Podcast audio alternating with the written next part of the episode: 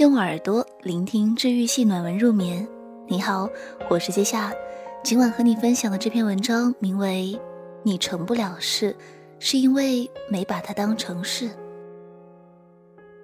自从和大壮搬到同一个小区，每次在街头相遇，他都会拍着我的肩，急切地督促道：“记得以后每天晨跑，六点到七点，刚好一个小时，在楼下喊我一嗓子。”每次我都会笑着回应一声：“好嘞，你放心吧。”可是一个月过去了，大壮也没从楼上下来过一次。有时我嗓子都喊哑了，直惊的其他楼层的居民要投诉。大壮的窗口依然没有亮起灯光。大壮也很无奈，每次都刚好有事脱不开身。比如那天朋友来借住，总不能大清早出去跑步，丢他一个人在家吧？人家大老远过来一趟，多不礼貌。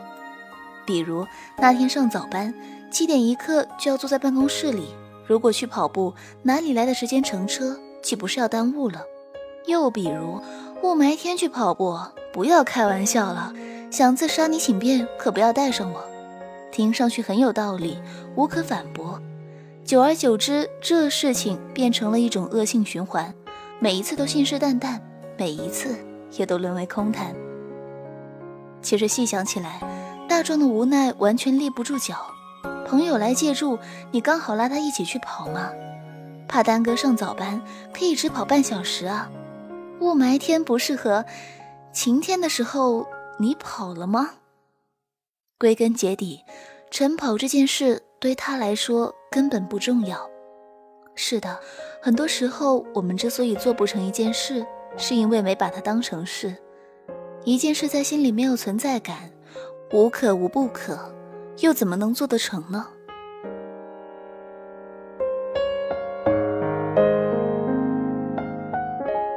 去年入冬的时候，在商场买了一件羽绒服，囊中羞涩，只买了一件，所以整个冬天都穿在身上。春天来了，气温升高了，脱下羽绒服，开始穿单衣。每次周末休息，打开衣橱，看见这件羽绒服，就会暗自琢磨：不然哪天放进洗衣机里洗一下？哦不，听说羽绒服不能放进洗衣机洗，那就拿到洗衣店洗一洗。一件五百块左右的羽绒服，值当跑去洗衣店吗？附近好像也没有看到洗衣店。就这么琢磨着琢磨着，一年过去了，冬天又到了，需要穿棉衣的时候，发现。去年的羽绒服还没有洗，袖口和领子依然是脏的，其中一枚扣子上还有淡淡的墨水痕迹。顾不上那么多，就这样我又穿了一个冬天。过年回来，脱掉羽绒服，换上卫衣，真真切切感觉到羽绒服再不洗就该丢垃圾桶里了。可是刚坐了六七小时的火车，不是应该休息一下吗？如你所料，而今这件羽绒服依然未洗，还被四仰八叉地丢在沙发上。为什么呢？坦白讲，比起其他许多事，洗羽绒服这一件，在我心里根本无所谓。勿宁说吃饭、睡觉、上班、写作，就连打游戏、刷微博都比它重要。打完这一局，我一定洗，越打越上瘾。看完这条新闻，我就洗，越看越来劲。终于，洗羽绒服变得遥遥无期，一件无所谓的事，不可能有所作为。大学时期曾在市区做过一段时间家教，像很多问题学生一样，我带的那个男生聪明过人，但不将聪明这放在学业上，每次布置的作业都完不成，要么写了一点儿，要么根本没写。昨晚通宵我看球赛，没时间。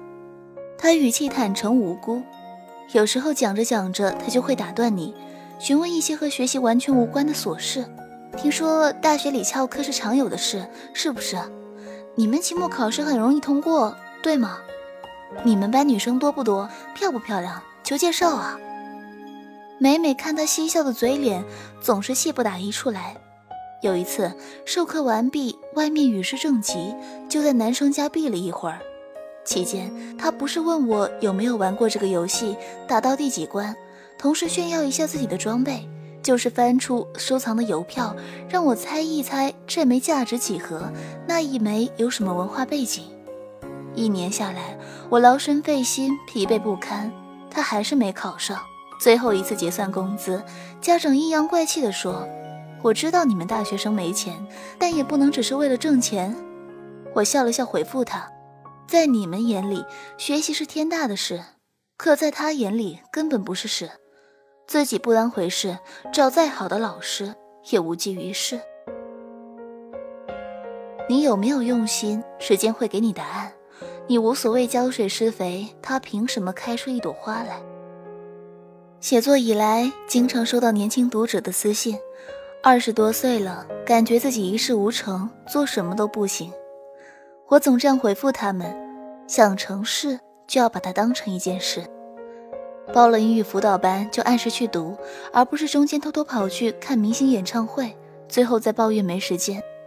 说好了早睡早起，就关灯上床，而不是刷微博和朋友圈到凌晨十二点，最后再控诉单位上班早。立定心意要减肥，就少吃一点，而不是晚上嚼着薯片看韩剧，最后再摸着赘肉唉声叹气。想做一件事，就把它放在心里，一点一滴求进步，一步一步去完成。问问你自己，你愿不愿为了一件事排除万难？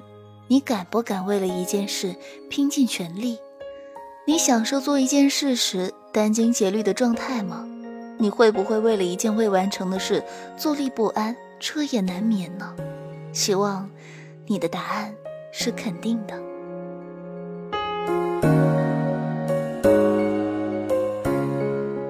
那刚才和你分享的这篇文章来自作者谷润良，你成不了事，是因为没把它当成事。微信公众号搜索“谷润良”可以找到他。本期整理编辑是花季。喜欢阅读或想要报名领读主播，可以前往微信公众号“睡前晚安书友会”参与。我是季夏，想要找到季夏更多节目，可以在公众微信号搜索“季夏”，纪念的季，夏天的夏。那我们下期节目再见，晚安。